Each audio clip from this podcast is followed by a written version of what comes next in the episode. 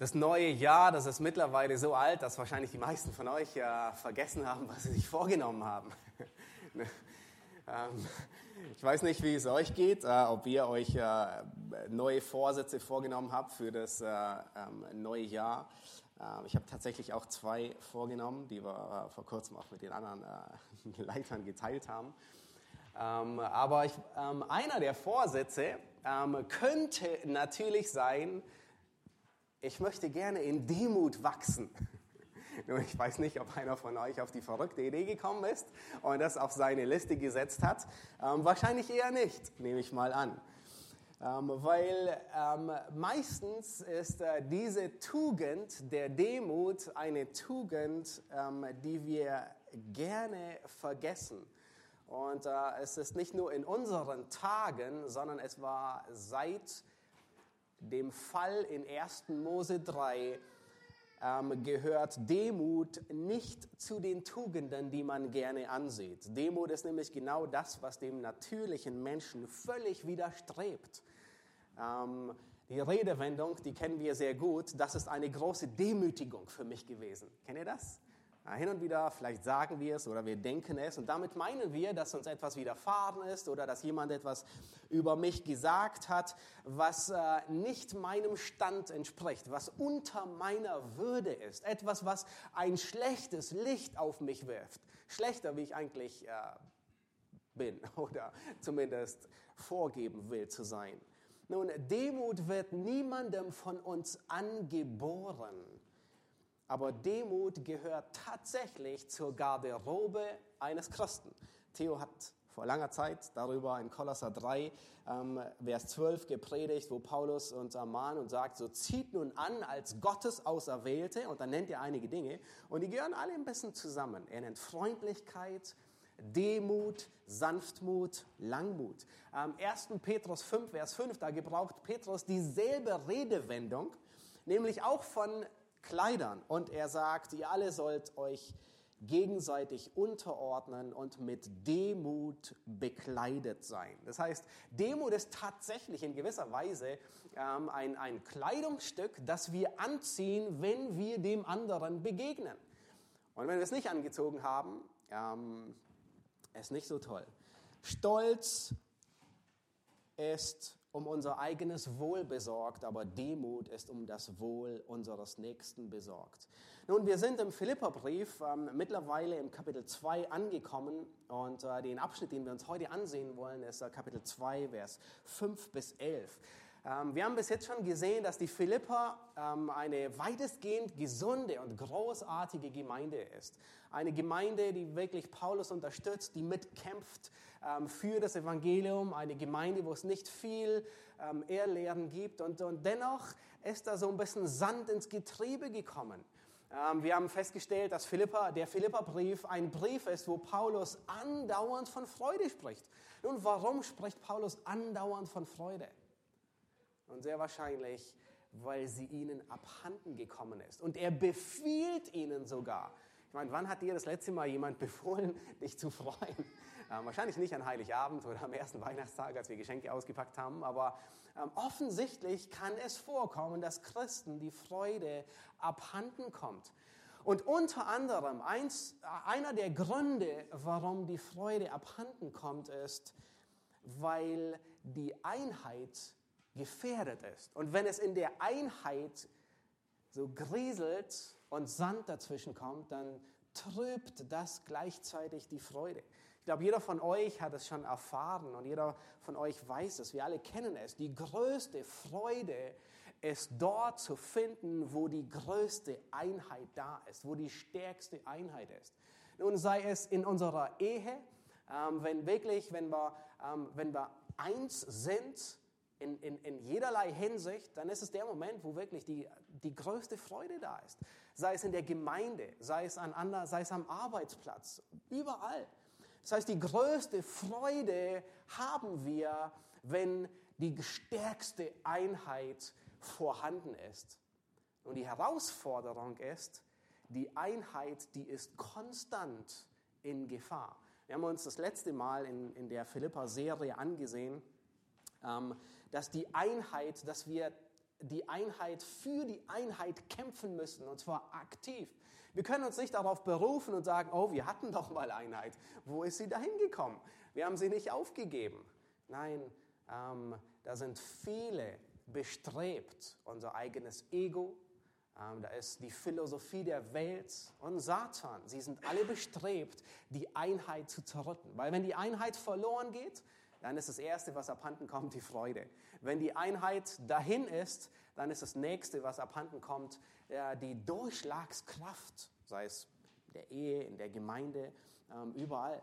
Nun, wie wird die Einheit aufrechterhalten und wie wird die Einheit gestärkt und gefestigt? Und das ist, worum es heute geht. Äh, beginnend schon mit der letzten Predigt hatten wir es angedeutet, aber ähm, Paulus macht in besonderer Weise deutlich, dass Demut die Eigenschaft ist, die am stärksten, die der beste Nährboden für Einheit ist.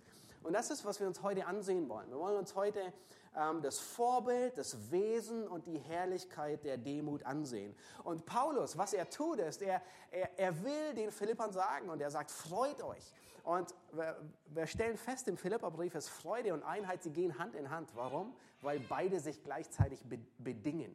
Und äh, beide sind den Philippern in gewisser Weise abhanden gekommen und sind in, in ähm, in, in Gefahr, weil Sand ins Getriebe geraten ist.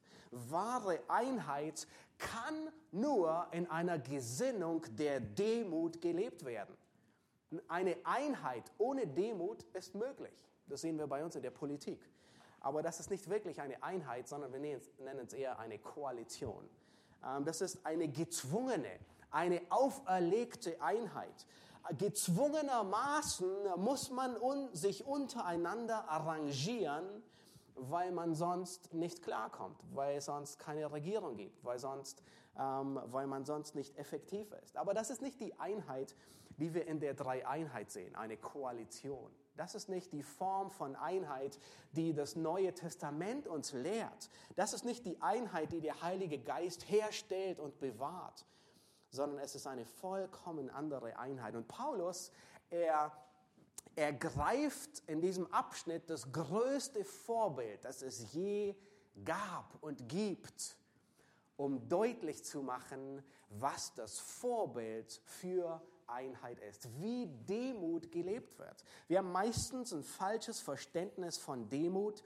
Ähm, wenn wir über Demut sprechen, dann denken wir meistens, oh, ich denke schlecht über mich selbst oder ich muss schlecht denken oder ich muss mich ähm, irgendwie, äh, ich kann nichts und ich schaffe nichts und ähm, oder oh, das hätte jeder besser machen können. Ja, wir haben so, so unterschiedliche Vorstellungen, was es bedeutet, demütig zu sein und manchmal sind es tatsächlich falsche Vorstellungen.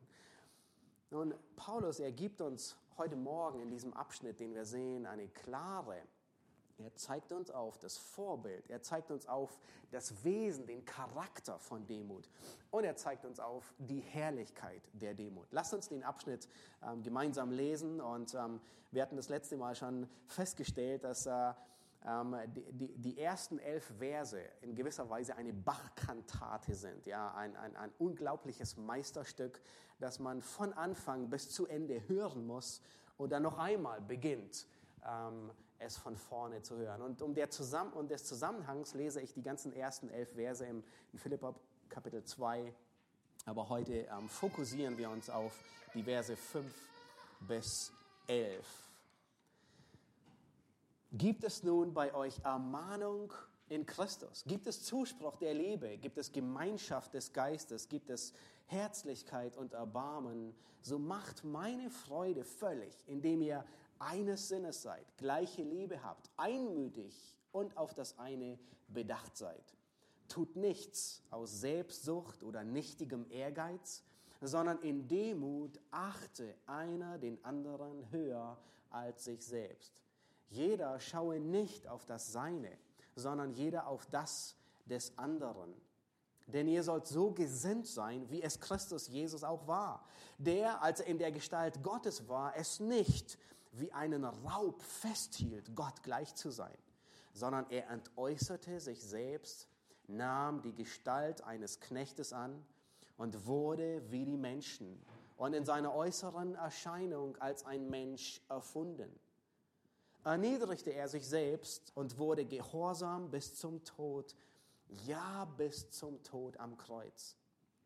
Darum hat ihn Gott über alle Maßen erhöht und ihm einen Namen verliehen, der über alle Namen ist, damit in dem Namen Jesu sich alle Knie derer beugen, die im Himmel und auf Erden und unter der Erde sind, und alle Zungen bekennen, dass Jesus Christus der Herr ist, zur Ehre Gottes des Vaters. Nun, die meisten Ausleger, die nehmen an und stimmen damit überein, dass dies eine Hymne ist. Man hat keine Belege, dass dieser Abschnitt als Lied in irgendeinem Gottesdienst gesungen wurde, aber es spricht doch sehr viel dafür, weil es ist ein eigenständiger Abschnitt. Es ist ein rhythmischer Fluss. Die Aussagen, die sind paarweise gegliedert. Es spricht sehr viel dafür, dass es tatsächlich eine Hymne ist. Auf jeden Fall ist der Text sehr stark poetisch in diesen diese ähm, Verse. Und es ist sehr gut möglich, dass dies eine Hymne war, genauso wie Kolosser 1, Vers 15 und die folgenden Verse. Und dass sie so gesungen wurde, wie Paulus das in Kolosser 3 beschreibt, wo er sagt, singt einander mit Psalmen und Lobgesängen und geistlichen Liedern dem Herrn lieblich in euren Herzen. Und ähnlich so wie wir vorhin Lieder gesungen haben, die theologische Wahrheiten kommunizieren, ist gut möglich, dass die Philipper vielleicht diesen Abschnitt gesungen haben und dass es eine Hymne war, vielleicht nicht nur bei ihnen, sondern in mehreren Gemeinden. Nun, inhaltlich ist dieser Abschnitt, diese Verse, ähm, haben sie große Parallelen zu Jesaja 52 und 53. Es ist sogar so, dass in der Septuaginta, die griechische Übersetzung vom Alten Testament, viele Worte identisch sind mit unserer Hymne. In Jesaja 52, da wird auch von meinem Knecht geredet, genauso wie hier. Er nahm Knechtsgestalt an. In Jesaja 52 wird gesagt, dass er erhöht wird, genauso wie hier in unserem Abschnitt gesagt wird, dass Christus erhöht wird. In Jesaja 53 wird gesagt, dass er infolge von Demütigung dahingegeben wurde, genauso wie bei uns. Unser Abschnitt sagt, dass er sich demütigte Jesaja 53, Vers 12 sagt, dass er seine Seele ausgeleert hat und, zum, und gestorben ist. Genauso wie unser Text hier sagt, dass Christus sich entleert hat. Es sind sehr viele Parallelen. Und wir können davon ausgehen, dass diese Hymne aus der Feder von Paulus stammt. Und diese Hymne, sie besteht aus, aus mehr oder weniger aus drei Strophen. Ähm, wir schauen uns zunächst die Verse 5 bis 6 an und äh, ich habe sie betitelt mit ähm, dem Vorbild für Demut, die Verse 5 bis 6. Die zweite Strophe sind die Verse 7 bis 8, wo wir uns das Wesen der Demut anschauen. Was ist der Charakter? Wie sieht Demut aus? Und die letzte Strophe, die Verse 9 bis 11, ähm, dort sehen wir uns die Herrlichkeit der Demut an, die Herrlichkeit, ja, das Vorbild, das Wesen und die Herrlichkeit der Demut. Lass uns mit Vers 5 noch einmal beginnen, wo Paulus sagt, und, und er sagt, denn ihr sollt so gesinnt sein, wie es Christus Jesus auch war. Nun, Christus ist in jederlei Hinsicht das Vorbild eines Christen. Schlussendlich werden wir nach wem benannt als Christen? Nach Christus. Christen.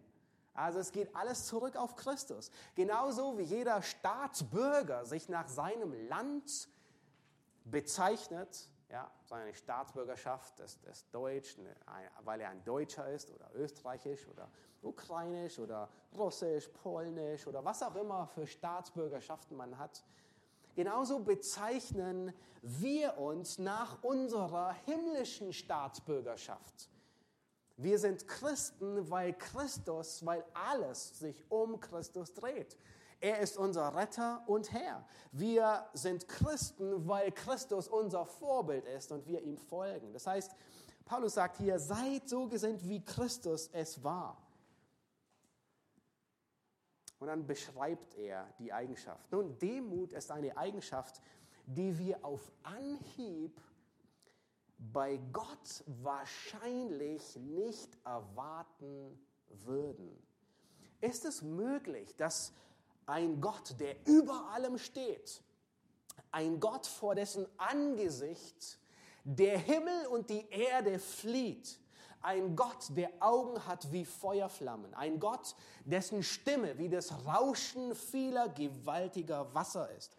Ein Gott, dessen Gegenwart kein Mensch ertragen kann. Ist es möglich, dass solch ein Gott demütig ist? Ist es möglich, dass der erhabene Gott, der sich selbst verherrlicht, dem niemand gleich ist, dass er Demut kennt? Nun, Demut ist eine Eigenschaft Gottes, die meistens unter all den Eigenschaften Gottes vergessen wird aufzuzählen. In vielen, in vielen Theologiebüchern, die ich gelesen habe, wo die Eigenschaften Gottes erwähnt werden, erstaunlicherweise, es gibt immer wieder welche, die nicht erwähnt werden. Und Demut ist eine der Eigenschaften, die nie erwähnt wird. Meistens auch Zorn nicht. Demut ist eine Eigenschaft, die in besonderer Weise mit Christus sichtbar wird. Demut ist eine Eigenschaft, die kein schlechtes Licht auf all die anderen Eigenschaften Gottes wirft. Demut ist eine Eigenschaft, die der Herrlichkeit Gottes keinen Zacken in der Krone abbricht sondern ganz im Gegenteil. Angesichts aller anderen Eigenschaften Gottes, angesichts der Allmacht Gottes, der Allgegenwart, der Weisheit, der Allwissenheit, angesichts der Gerechtigkeit und der Heiligkeit Gottes, erstrahlt alles noch viel herrlicher, wenn man die Demut Gottes ansieht. Demut ist eng mit Liebe verknüpft, eng mit Barmherzigkeit, mit Sanftmut und Langmut. Nun, das ist unfassbar. Unser Gott ist ein demütiger Gott. Könnt ihr euch das vorstellen? Ich denke, diese Eigenschaft hat Satan niemals gesehen, obwohl er so nah am Thron Gottes war wie sonst kaum jemand und der Gott kaum besser kannte wie je ein anderer. Satan wollte einen arroganten, selbstherrlichen Gott vom Thron stoßen und er hat sich nie ausgemalt, dass dieser Gott, den er vom Thron stoßen wollte, bereit ist, den Thron zu verlassen und Knechtsgestalt anzunehmen. Es war nie auf seinem Radar. Das hat er nie gesehen.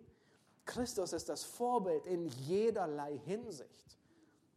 Deswegen sind wir so dankbar, vier Evangelien zu haben. Sie zeigen uns auf, wie Christus gelebt hat in einer gefallenen Welt, wie man gottesfürchtig leben kann und es ist, glaube ich, für alle, die einen Bibelleseplan lesen, jetzt im Januar eine große Ermutigung im Lukasevangelium zu sehen, wie Christus in einer gefallenen Welt gottesfürchtig lebt. In einer Welt, wo Satan als Fürst dieser Welt regiert.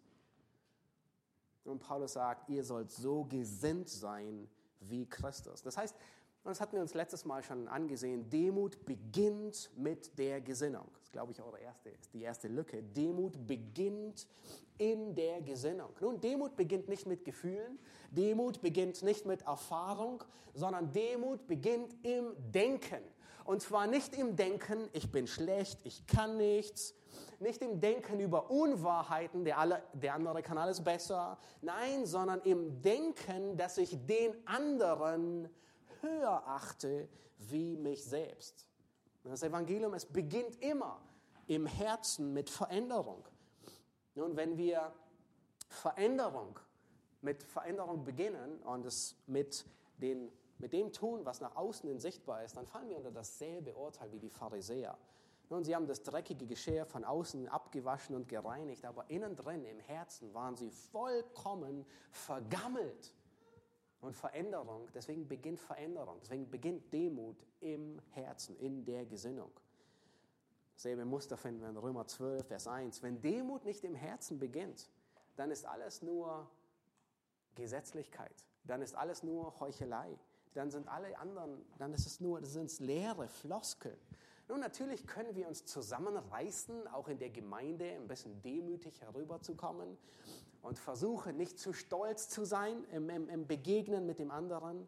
Wir können uns zusammenreißen, ein wenig niedergeschlagen hereinzublicken und so tun, als, als wäre das Leben wirklich so öde. Aber das ist nicht die Demut, von der Christus die Christus lebt. Das ist nicht die Demut, die Paulus beschreibt, sondern es ist eine vollkommen freudige Demut, die wir sehen bei Christus. Lass uns Vers 6 ansehen und wir werden feststellen, dass Demut ihren Ursprung in Gott hat, nämlich Jesus Christus ist Gott. Lass uns Vers 6 lesen. Der, als er in der Gestalt Gottes war, es nicht wie einen Raub festhielt, Gott gleich zu sein. Nun, dieser Vers, er unterstreicht und setzt noch zwei Ausrufezeichen hinterher. Die Gottheit Christi. Nun, seit den Anfängen der Kirchengeschichte wird die Gottheit Christi hinterfragt, sie wird angegriffen und sogar militant abgelehnt. Wenn wir uns die Kirchengeschichte ansehen, dann begann es schon sehr früh. Es begann mit dem Gnostizismus. Das war eine der ersten Ehrlehren, die bereits die Apostel kannten und die sie, die sie in ihren Briefen widerlegten. Bereits mit dem Gnostizismus begann die Gottheit Christi in, in Zweifel und in Ablehnung gefasst zu werden. Nun dann kam das dritte und vierte Jahrhundert der eine oder andere hat vielleicht schon von Arius gehört. Es war ein Mann, der ähm, die Gottheit Christi hinterfragt und sie abgelehnt hat.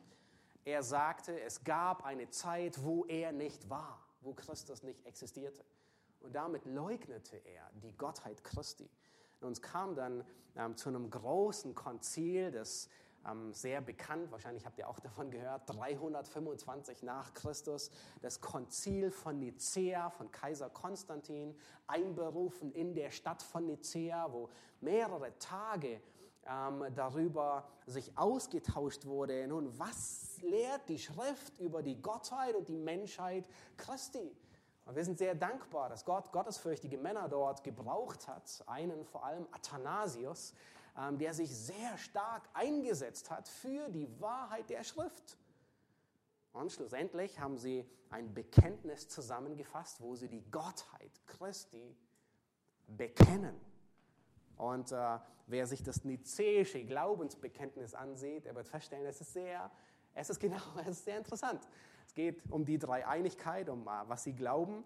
Ähm, dann ist ein kurzer Abschnitt über Gott den Vater, ein langer Abschnitt über Jesus Christus, weil das der Schwerpunkt war, um den es ging. Und dann nochmal ein kurzer Abschnitt über den Heiligen Geist. Und sie sagen über Christus, dass er nicht geschaffen wurde. Er ist Gott von Gott, so heißt es in dem Bekenntnis. Er ist wahrer Gott vom wahren Gott.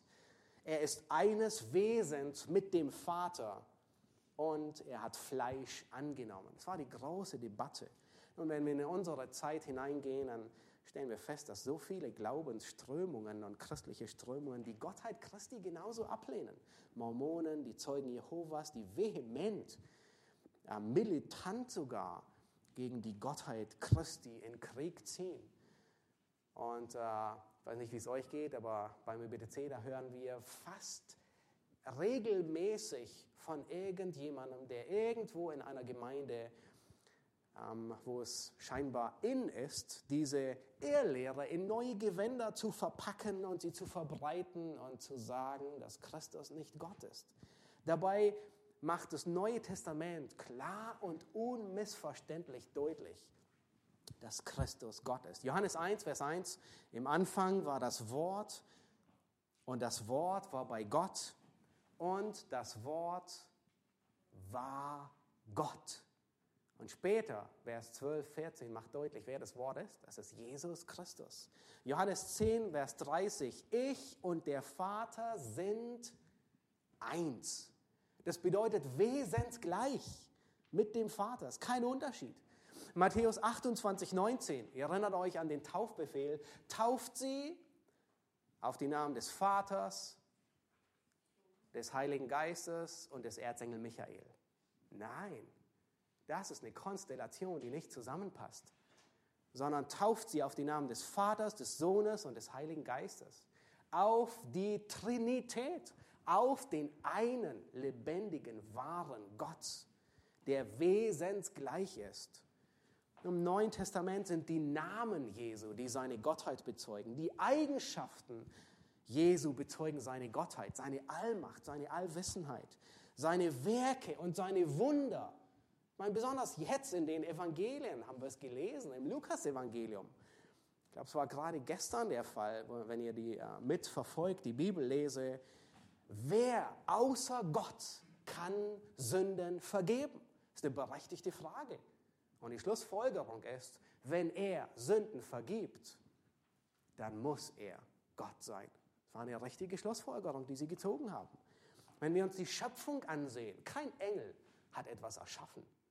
Und dennoch heißt es, und es heißt, dass durch ihn, durch Christus, alles erschaffen wurde, weil er Gott ist.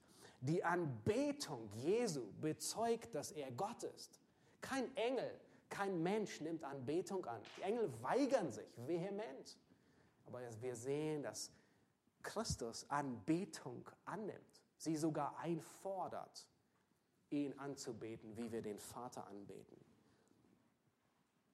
Paulus sagt, der, als er in der Gestalt Gottes war, es nicht wie einen Raub festhielt, Gott gleich zu sein. Nun, dieser Vers ist in gewisser Weise der, der also er fasst alles in, in Kern, was Demut ist, nämlich Demut verzichtet auf Vorrang zum Wohl des anderen.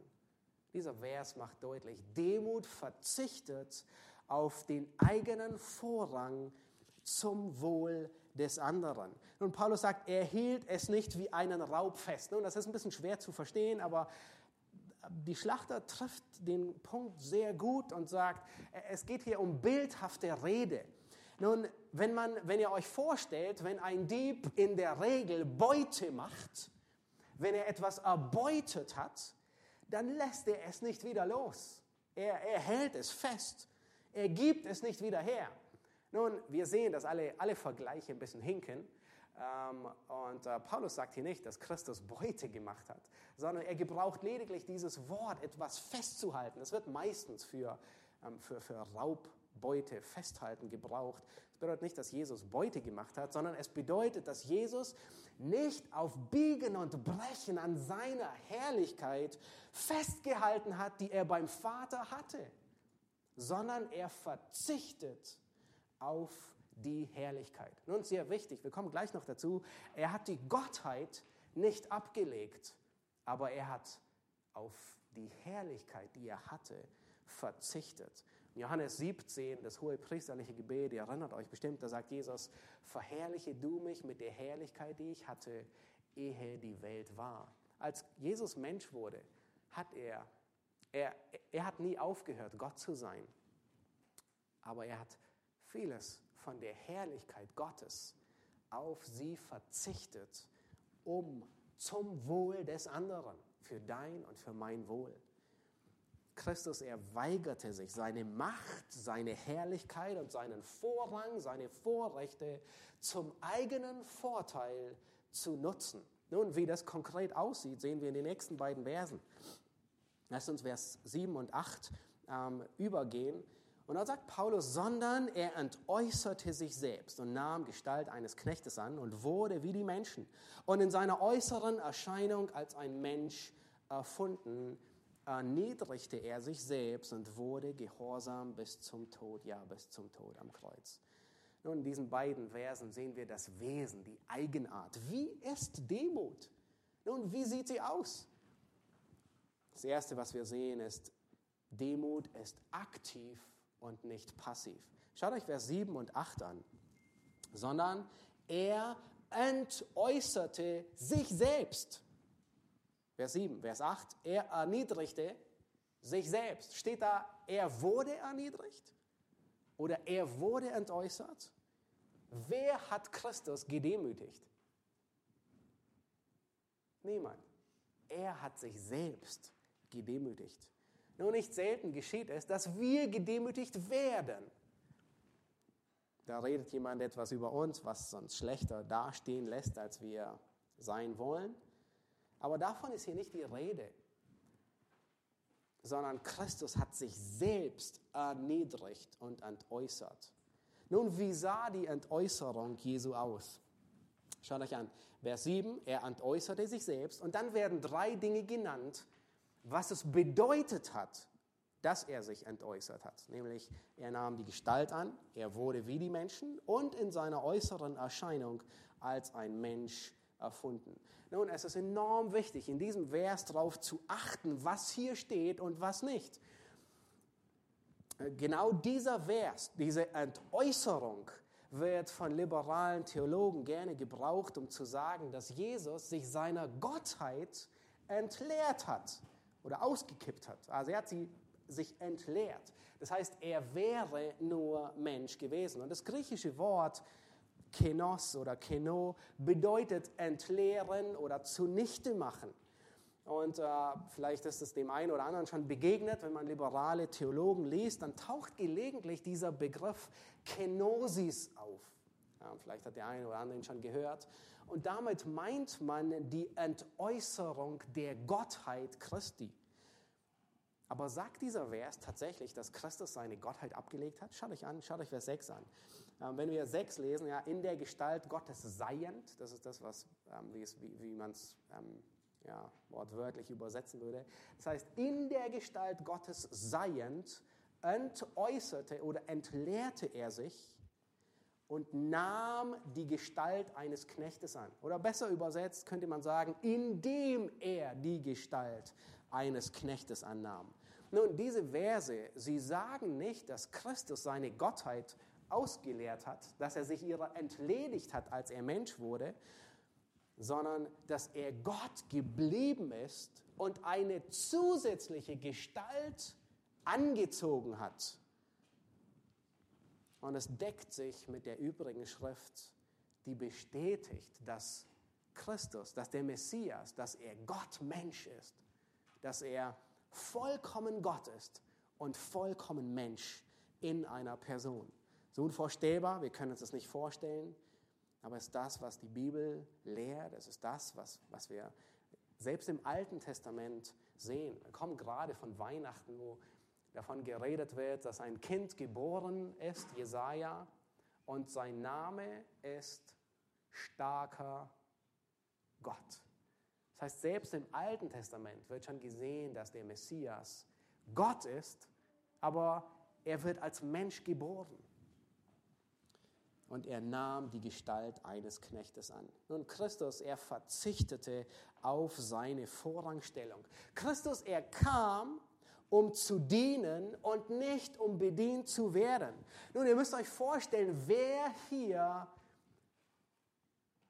die Bühne des Weltgeschehens betrifft, betritt. Er, der sprach und es geschah. Er wird Mensch und er dient den Jüngern und er wäscht den Jüngern die Füße. Er, der es gewohnt war, den himmlischen Heeren zu befehlen, er wurde Teil seiner eigenen Schöpfung und nimmt Befehle an. Er, dessen Schönheit und Glanz nicht in Worte zu fassen ist, er nimmt eine Gestalt an, wie Jesaja 53 es sagt, die weder Pracht hat noch Ansehen und man kann es noch nicht mal Gestalt nennen. Er, dem Myriaden von Engeln dienen, den die Seraphim umgeben und loben.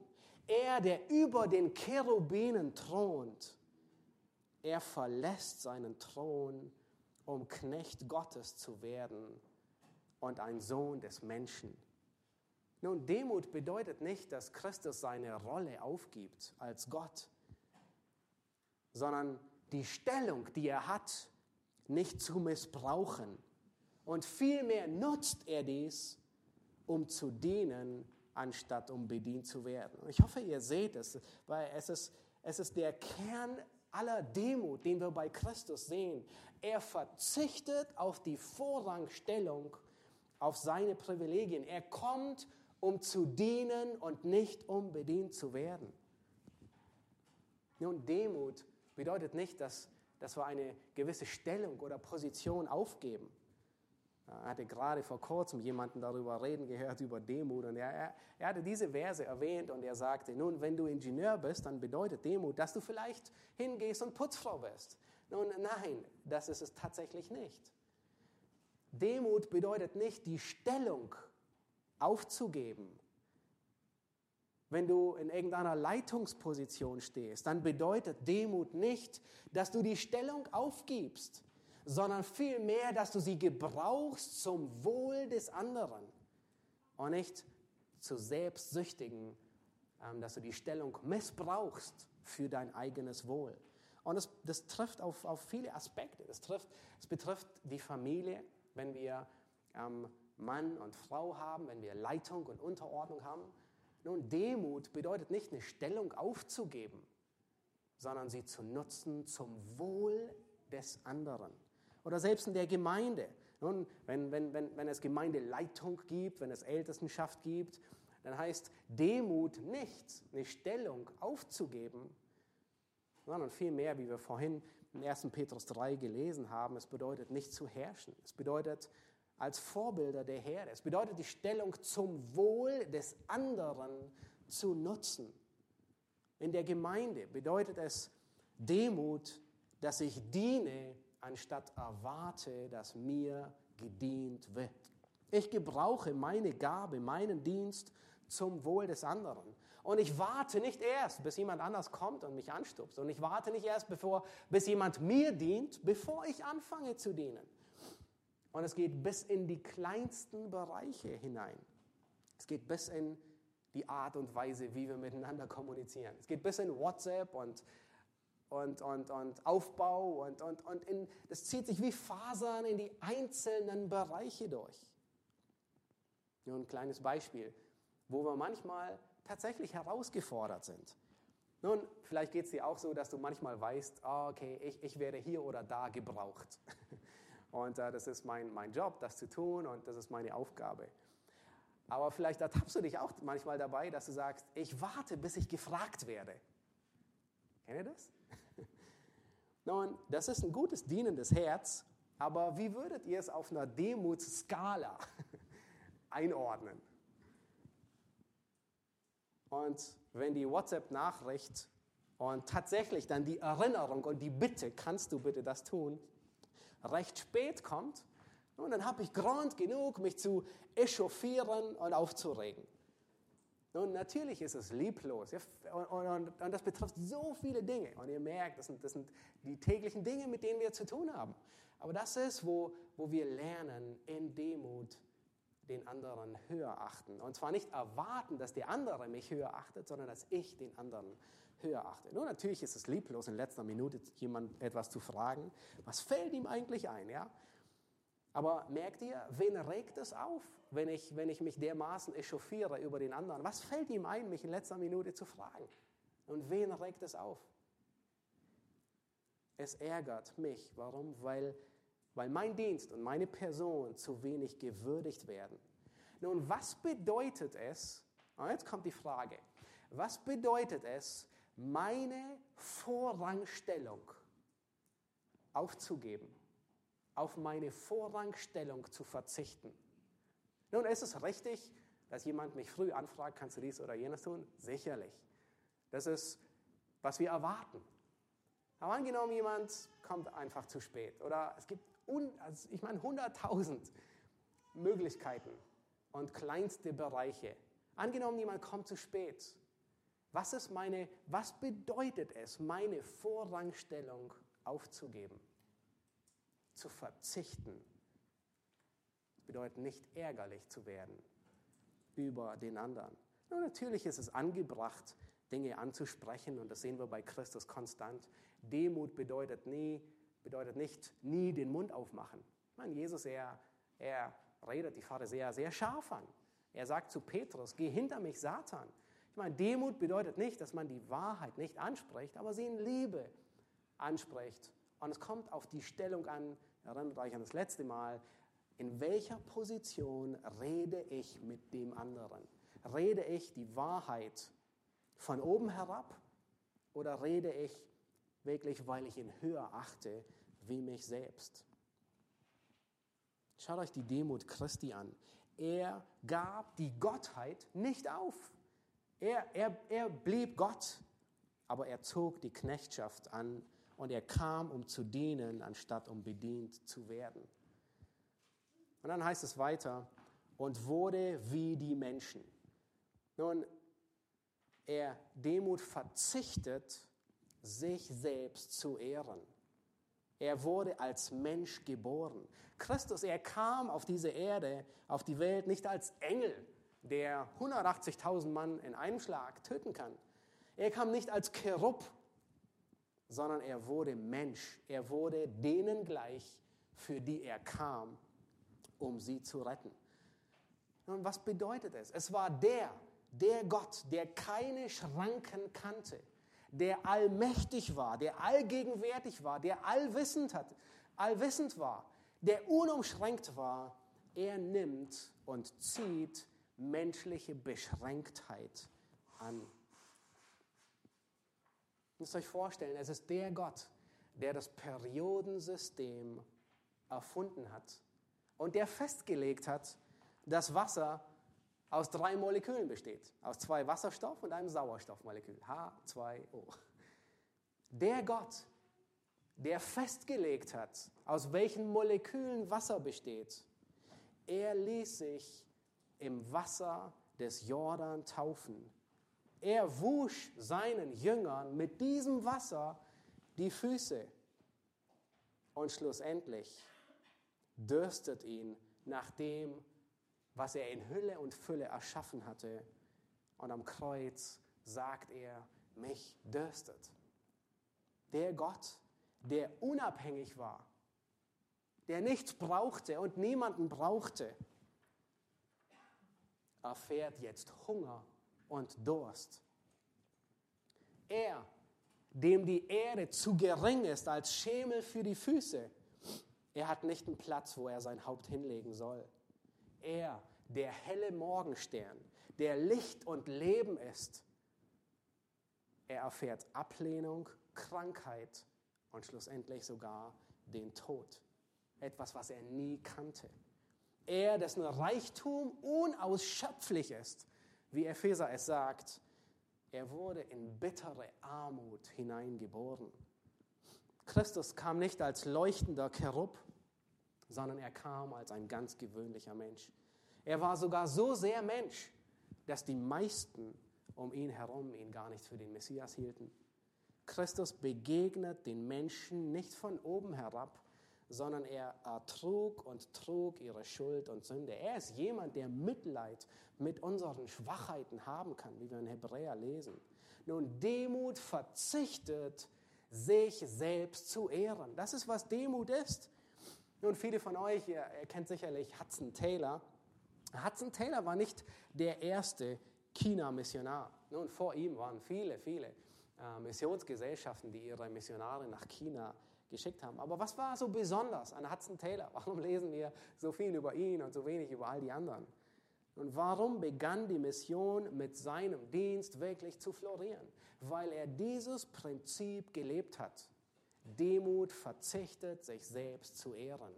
Nun, er kam nach China und er war nicht der große, weiße, noble Engländer, der zu den Chinesen kommt und sich demütigt, um ihnen das Evangelium zu bringen, sondern er wurde einer von ihnen. Er identifizierte sich. Und in der Biografie, da lesen wir, dass er seine Haare schwarz färbte. Das war sein, sein höchstes Anliegen, einer von ihnen zu werden. Er färbte seine Haare schwarz, er band sich einen langen Zopf um, er lernte ihre Sprache, er kleidete sich wie sie, er wurde einer von ihnen. Und das ist, wie er sie erreichte und wie der Dienst großartig wurde. Demut verzichtet, sich selbst zu ehren. Das ist, was Christus praktizierte. Das ist, was, was Hudson Taylor praktizierte. Und sein Dienst wurde wirklich gesegnet im Vergleich zu allen anderen Missionaren. Da waren, ich glaube, hunderte von Missionaren, die vor ihm oder gleichzeitig in China waren. Aber alle mit einer anderen Haltung. Nun lass uns weitergehen zu Vers 8. Und in seiner äußeren Erscheinung als ein Mensch erfunden. Demut verzichtet, Macht zum eigenen Vorteil zu nutzen nun, hier kam der zweite Adam, aber er war nicht identisch mit dem ersten Adam vor der Sünde. Nun, Christus ist der zweite Adam, aber nein, Christus kam nicht so, wie der erste Adam war, sondern Christus kam unter den Fluch der Sünde. Das war der erste Adam nicht vom Sündenfall. Christus kam unter den Fluch der Sünde, ohne Sünde zu sein. Und Christus kam und er lebte und er trug und ertrug alle Folgen und alle Konsequenzen der Sünde. Die hatte der erste Adam nicht. Christus, er ertrug die Gegenwart der Sünde. Die hatte der erste Adam vor dem Sündenfall nicht. Und schlussendlich trug Christus sogar die Strafe der Sünde. Christus erlebte das stellvertretende Leben an deiner und meiner Stelle allein in der Kraft des Heiligen Geistes. Er bediente sich nicht seiner göttlichen Macht für das Leben. Und genau das waren einige der Versuchungen, die Satan zu ihm brachte. Eine der ersten Versuchungen war, dass Satan Christus verleiten wollte, eben genau das zu tun, seine Vorrangstellung, seine Macht zu missbrauchen zu seinen eigenen Gunsten. Und ihr erinnert euch an, ähm, an die Versuchung, die wir auch eben im Lukas-Evangelium schon durchgelesen haben. Wozu verleitet Satan ihn? Satan verleitet Christus, das zu tun, was er gewohnt war zu tun. Nämlich Christus war gewohnt zu zu sprechen. Er sprach und es, gebot, es, es geschah. Er gebot und es stand da. Nun, Christus war es gewohnt, dass er etwas sagt und es ist da.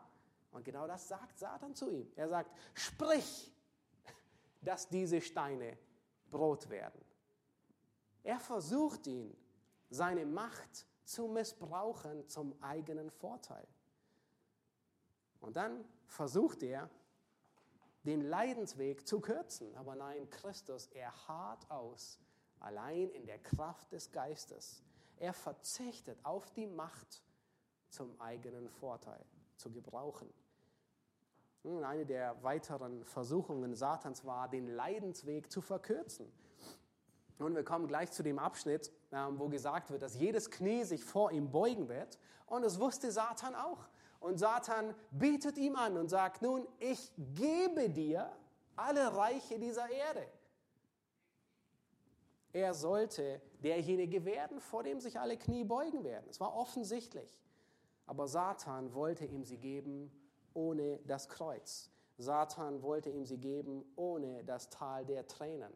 Satan wollte ihm sie geben ohne dass Christus ausharrt bis ans Ende. Das betrifft uns genauso. Es gibt für Ausharren keine Abkürzungen. Das war eine der Versuchungen. Christus, er verzichtet auf Macht zum eigenen Vorteil. Und schlussendlich, wenn wir uns Vers 8 ansehen, sehen wir, dass Demut auf Eigenwillen verzichtet. Nun lasst uns Vers 8 lesen. Vers 8 heißt es, er erniedrigte sich selbst und wurde gehorsam bis zum Tod, ja bis zum Tod am Kreuz. Nun, hier ist tatsächlich eine Steigerung der Demut zu finden. Paulus, er, er bringt ohne Zweifel ein, ein, ein er, er, steigert diesen Prozess. Nun, zunächst bringt er den Vergleich, er ist ewiger Gott und er wird Knecht. Das ist schon eine Steigerung. Dann ähm, nimmt er sich, ähm, äh, er, er wird vom Knecht zum Diener und dann wird er gehorsam. Er wird gehorsam bis zum Tod und sogar bis zum Tod am Kreuz. Das ist, das ist der, der, der Höhepunkt in dieser ganzen Strophe. Nun, wer am Kreuz starb, der stand, der trug den Fluch Gottes. Der stand unter dem Fluch Gottes. Und genau das tut Christus. Er wurde gehorsam. Das heißt, Demut verzichtet, den eigenen Willen durchzusetzen. Und ihr müsst euch vorstellen, wer war Christus und auf was verzichtet er? Nun, er, der sonst immer alles nach seinem Ratschluss vollbracht hat. Er, der geplant hat, der, wie Epheser es sagt, nach dem Wohlgefallen seines Willens. Er, er war es gewohnt, seinen Willen zu tun. All das zu tun, was ihm gefällt. Er kam auf die Erde und er bindet seinen Willen an den Willen Gottes.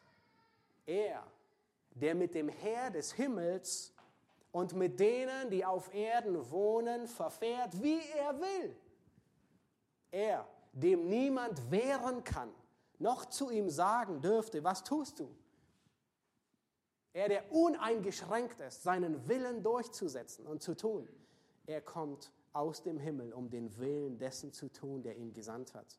In Hebräer 10, Vers 5 wird gesagt, Opfer und Gaben hast du nicht gewollt, einen Leib aber hast du mir bereitet. Und dann zitiert er Psalm 40 und er sagt, siehe, ich komme, in der Buchrolle steht von mir geschrieben, um deinen Willen, o oh Gott, zu tun. Das heißt, Demut bedeutet, dass er den Willen Gottes tut und seinen eigenen Willen aufgibt. Der Hebräerbriefschreiber sagt, er lernte Gehorsam. Das war etwas, was Christus nicht gewohnt war. Er, der sonst dem ganzen Universum gebietet. Er, der den Blitz und den Donner ruft und sagt, schweig und verstumme. Er, dem keine Macht widerstehen kann, wenn er sagte, fahre aus aus ihm. Er, der sogar den Toten gebieten kann und sagt, komm heraus, Lazarus. Er ruft am Ende seines Lebens mit bangem Herzen, mein Vater, ist es möglich, so gehe dieser Kelch an mir vorüber. Doch nicht wie ich will, sondern wie du willst. Er, der es gewohnt war, den Wohlgefallen seines Willens zu tun, verzichtet auf Eigenwillen und bindet seinen Willen an den Willen des Vaters. Das ist Demut. Aber hier endet unser Text nicht. Demut ist nicht irgendwie so eine bittere Pille, die, wo es uns schwerfällt, sie zu schlucken. Demut ist nicht wie das grässliche Antibiotika, das wir irgendwie einnehmen müssen, ähm, um äh, vom Fieber loszuwerden und die Bakterien zu töten. Nein, Demut ist ähm, nur dort schwer zu schlucken, wo der Stolz alles verengt. Demut ist nur dort schmerzhaft, wo es auf Stolz trifft. Demut ist kein Freudenkiller, sondern ein Freudenbringer. Das ist, was Paulus ihm die ganze Zeit sagt. Nun, aus der Demut wächst die Einheit. Und die Einheit ist das, was die Durchschlagskraft der Freude ist. Nun, lasst uns sehen, was in den letzten, im letzten Abschnitt die Herrlichkeit der Demut ist. Lasst uns Verse 9 bis 11 lesen. Und dort heißt es, darum hat ihn Gott über alle Maßen erhöht und ihm einen Namen verliehen, der über alle Namen ist damit in dem Namen Jesu sich alle Knie derer beugen, die im Himmel und auf Erden und unter der Erde sind. Und alle Zungen bekennen, dass Jesus Christus der Herr ist, zur Ehre Gottes des Vaters. Nun, durch die ganze Schrift hindurch macht Gott immer wieder ein Prinzip deutlich, nämlich der Demut folgt die Erhöhung. Das ist ein Prinzip Gottes. Ähm, Matthäus 23, Vers 12, da heißt es, wer sich selbst erhöht, der wird erniedrigt werden. Und wer sich selbst erniedrigt, der wird erhöht werden. Und dieses Prinzip trifft in besonderer Weise hier auf Jesus zu. Nun, die größte Demütigung des ganzen Universums, die größte Demütigung aller Zeiten, was würden wir erwarten, was sie mit sich bringt? Die größte Erhöhung aller Zeiten die größte Erhöhung, das das Universum jemals gesehen hat. Und das ist, was Paulus hier beschreibt. Er ist über alle Maßen erhöht worden. Und dieses Prinzip finden wir an vielen weiteren Stellen. Sprüche 15, Vers 33. Der Ehre geht Demut voraus. Sprüche 18, 12. Sprüche 22, 4. Der Lohn der Demut und der Furcht des Herrn. Und dann nennt er drei. Es Reichtum, Ehre und Leben. Jesaja 66, Vers 1 und 2. Da sagt Gott, wen er ansehen will. Er widersteht einigen und er sagt, ich will den ansehen, der demütig und zerbrochenen Geistes ist und der zittert vor meinem Wort. Das heißt, Gott sieht sein Wort genauso an wie sich selbst. Das heißt, wenn das Wort zu jemandem kommt und dieser Mensch sich vor dem Wort beugt, dann sagt Gott, das ist, als hätte er sich vor mir gebeugt, weil es mein Wort ist. Und er sagt, den sehe ich an. Jakobus 4, Vers 10, demütigt euch vor dem Herrn, so wird er euch erhöhen. Und 1. Petrus 5, Vers 5 bis 7, ihr könnt es gerne aufschlagen oder das Wochenblatt zücken. Das ist der Vers, der als Wochenvers auf, dem, auf der ersten Seite vom Wochenblatt ähm, drauf ist. 1. Petrus 5, Vers 5 bis 7. Da wird gesagt, Gott widersteht den Hochmütigen, den Demütigen aber gibt er Gnade. Und dann sagt er, so demütigt euch unter die gewaltige Hand Gottes, damit er euch erhöhe zu seiner Zeit. All eure Sorgen werft auf ihn, denn er sorgt für euch. Und dem Demütigen gibt Gott Gnade. Nun, wenn, wenn du Gnade brauchst für einzelne Bereiche deines Lebens, dann demütige dich unter Gottes Hand. Und Teil dessen ist es, die Sorgen auf Gott zu werfen und das zu tun, was er sagt, seinem Wort. Und Gott gibt Gnade. Und er sagt hier, dass Gott Gnade gibt in jedem Fall. Aber was Gott manchmal verzögert ist, erhöhen. Er sagt, das Erhöhen, das kommt zu seiner Zeit. Aber Gnade gibt er in jedem Fall. Das müssen wir vor Augen haben. Wenn wir uns demütigen, dann gibt Gott Gnade. Und das Erhöhen, da hat Gott seine eigene Zeitleiste, ähm, wann das geschieht. Aber Gnade gibt er in jedem Fall. Nun, jetzt folgen zwei Verse, die uns entweder trösten oder das Blut in den Adern erstarren lassen. Vers 10 und 11. Damit in dem Namen Jesu sich alle Knie derer beugen, die im Himmel und auf Erden und unter der Erde sind und alle Zunge bekennen, dass Jesus Christus der Herr ist, zur Ehre Gottes des Vaters. Nun hier kurz eine Klammer.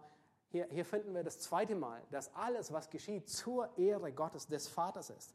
Nun Kapitel, äh, Kapitel 1, Vers 11 hatten wir schon gesehen dass, dass wir erfüllt werden, Theo hatte darüber gepredigt, mit Früchten der Gerechtigkeit, die durch Christus geweckt werden zur Ehre und zum Lob Gottes. Das heißt, wir können Gott gar nicht anders gefallen als durch Christus. Alles ist nur durch ihn. Alles dient durch ihn zur Ehre Gottes. Aber hier sehen wir, dass seine Demut unsere Herrlichkeit oder unser Verderben ist. Christi Demut, weil er sich so sehr gedemütigt hat, ist es unsere Herrlichkeit oder unser Verderben. An Christus führt kein Weg vorbei. Gott hat ihn über alles gesetzt. Da ist niemand, der sich ihm entziehen kann. Gott hat ihm das Gericht übertragen. Es gibt keine neutrale Zone. Nun, man kann nicht sagen, ich bin nun, ich, ich versuche neutral zu sein. Das ist, eine, ist eine gute Option in vielen Sachen, aber nicht in der Sache. Äh, du kannst gegenüber Jesus nicht neutral sein. Entweder du bist für ihn oder gegen ihn. Entweder du bist von ihm gerettet oder du wirst von ihm gerichtet. Und Paulus, er zitiert an dieser Stelle Jesaja 45, ähm, dass alle Knie sich beugen und alle Zunge bekennen. Es ist aus, aus Jesaja zitiert und, und im Römerbrief erwähnt Paulus es noch ein anderes Mal. Und all dies bedeutet, ähm, wo Paulus es im Römerbrief zitiert, bedeutet ein und dasselbe, nämlich, dass jeder vor dem Richterstuhl Christi sich beugen muss. Und Paulus, er erwähnt drei Gruppen, die sich vor ihm beugen, die ihre Knie beugen. Er sagt, die, die im Himmel sind. Nun, es sind Gläubige, die bereits im Himmel sind, die bereits ähm, gerettet sind. Und dann sagt er, es werden auch die Knie derer auf Erden sich beugen. Nun, das können Gläubige wie auch Ungläubige sein, lebende Gläubige oder Ungläubige, die zur Zeit seines Erscheinens da sind. 2. Thessalonicher 1, Vers 8 spricht von diesem Ereignis, dass wenn er kommt, sowohl Gläubige wie Ungläubige da sein werden. Und beide müssen ihre Knie beugen. Und dann wird die dritte Gruppe genannt, die unter der Erde sind. Nun, das sind nicht Gerettete. Das sind solche, die auf das jüngste Gericht und auf die ewige Verdammnis warten. Offenbarung 20, Vers 11 bis 13 sind wahrscheinlich die ähm, ähm, furchteinflößendsten Verse, die uns davon berichten, wie das letzte Gericht vor dem großen weißen Thron aussehen wird. Und jeder, der in dieses Gericht kommt, vor dem großen weißen Thron, der wird in den Feuersee geworfen. Nun, auch sie erhalten unterschiedliche Grade, schwere Grade an Gericht, aber ihr Ende ist der Feuersee. Seine Demut ist unsere Herrlichkeit oder unser Verderben. Nun, wenn du Christus angenommen hast, dann ist es deine Herrlichkeit. Dann ist es die größte Freude, die wir haben. Wir feiern es gleich im Abendmahl, dass wir in ihm sind. Seine Demut ist uns zur Errettung geworden. Sie hat uns zum Heil ausgeschlagen. Es ist eine große Freude, eine Herrlichkeit, ein Trost, dass Christus der Herr ist. In 1. Korinther 1, Vers 30, da wird gesagt, durch ihn aber seid ihr in Christus Jesus, der uns von Gott gemacht worden ist zur Weisheit, zur Gerechtigkeit, zur Heiligung und zur Erlösung. Damit es geschehe, wie geschrieben steht, wer sich rühmen will, der rühme sich des Herrn. Nun bedeutet Demut, sich nie zu rühmen? Nein, wir dürfen es gleich im Anschluss tun. Demut bedeutet, sich tatsächlich zu rühmen des Christus. In ihm. Ähm, sich in Christus zu rühmen. Martin Lloyd Jones, er schrieb über das Streben nach Demut und er, er, er wusste und er weiß, dass wir, dass jeder von uns, wir werden ähm, nie den Augenblick erreichen, wo wir sagen können, wir, sind, wir haben die Demut wirklich erreicht. Wir sind den Stolz los. Nein, wir werden den Stolz hier auf Erden nie vollkommen loswerden.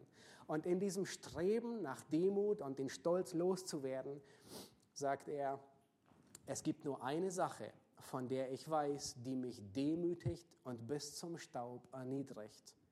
Und das ist den Sohn Gottes anzuschauen und besonders das Kreuz zu betrachten. Ich möchte schließen mit zwei Strophen von einem Lied von 1707 von Isaac Watts.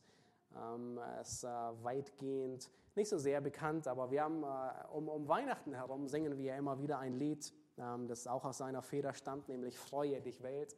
Ich glaube, das haben wir äh, sehr regelmäßig gesungen in der Weihnachtszeit. Aber er schrieb ein Lied über das Kreuz und die Demut. Es gibt es äh, sogar auf Deutsch, einige der Strophen. Und es heißt dort, wenn ich das Kreuz dort auf Golgatha sehe, auf dem der König der Herrlichkeit starb, wird aller Reichtum und Stolz mir ganz klein, weil mir der Herr das Heil dort erwarb. Dass ich erlöst bin, ist sein Werk allein denn er kam zu mir und machte mich los. Fröhlich bekenne ich vor aller Welt seine Barmherzigkeit, die ist so groß.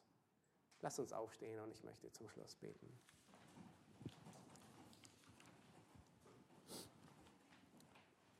Herr Jesus Christus, wir wollen dir danken für diesen Abschnitt im Philipperbrief wo wir deutlich sehen dürfen, Herr, dass äh, Freude das ist, was du immer gewollt hast. Herr, du befiehlst es sogar der Gemeinde, sich zu freuen. Freude ist das, was du geschaffen hast, weil du es selbst erlebst, in vollkommener Herrlichkeit in der Dreieinigkeit.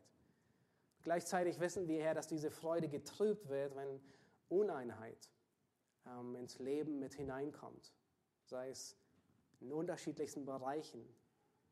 Herr, wir wollen danach streben und danach Ausschau halten, nach Einheit in der Gemeinde zu trachten. Herr, aber das Mittel, das zur Einheit führt, ist die Demut.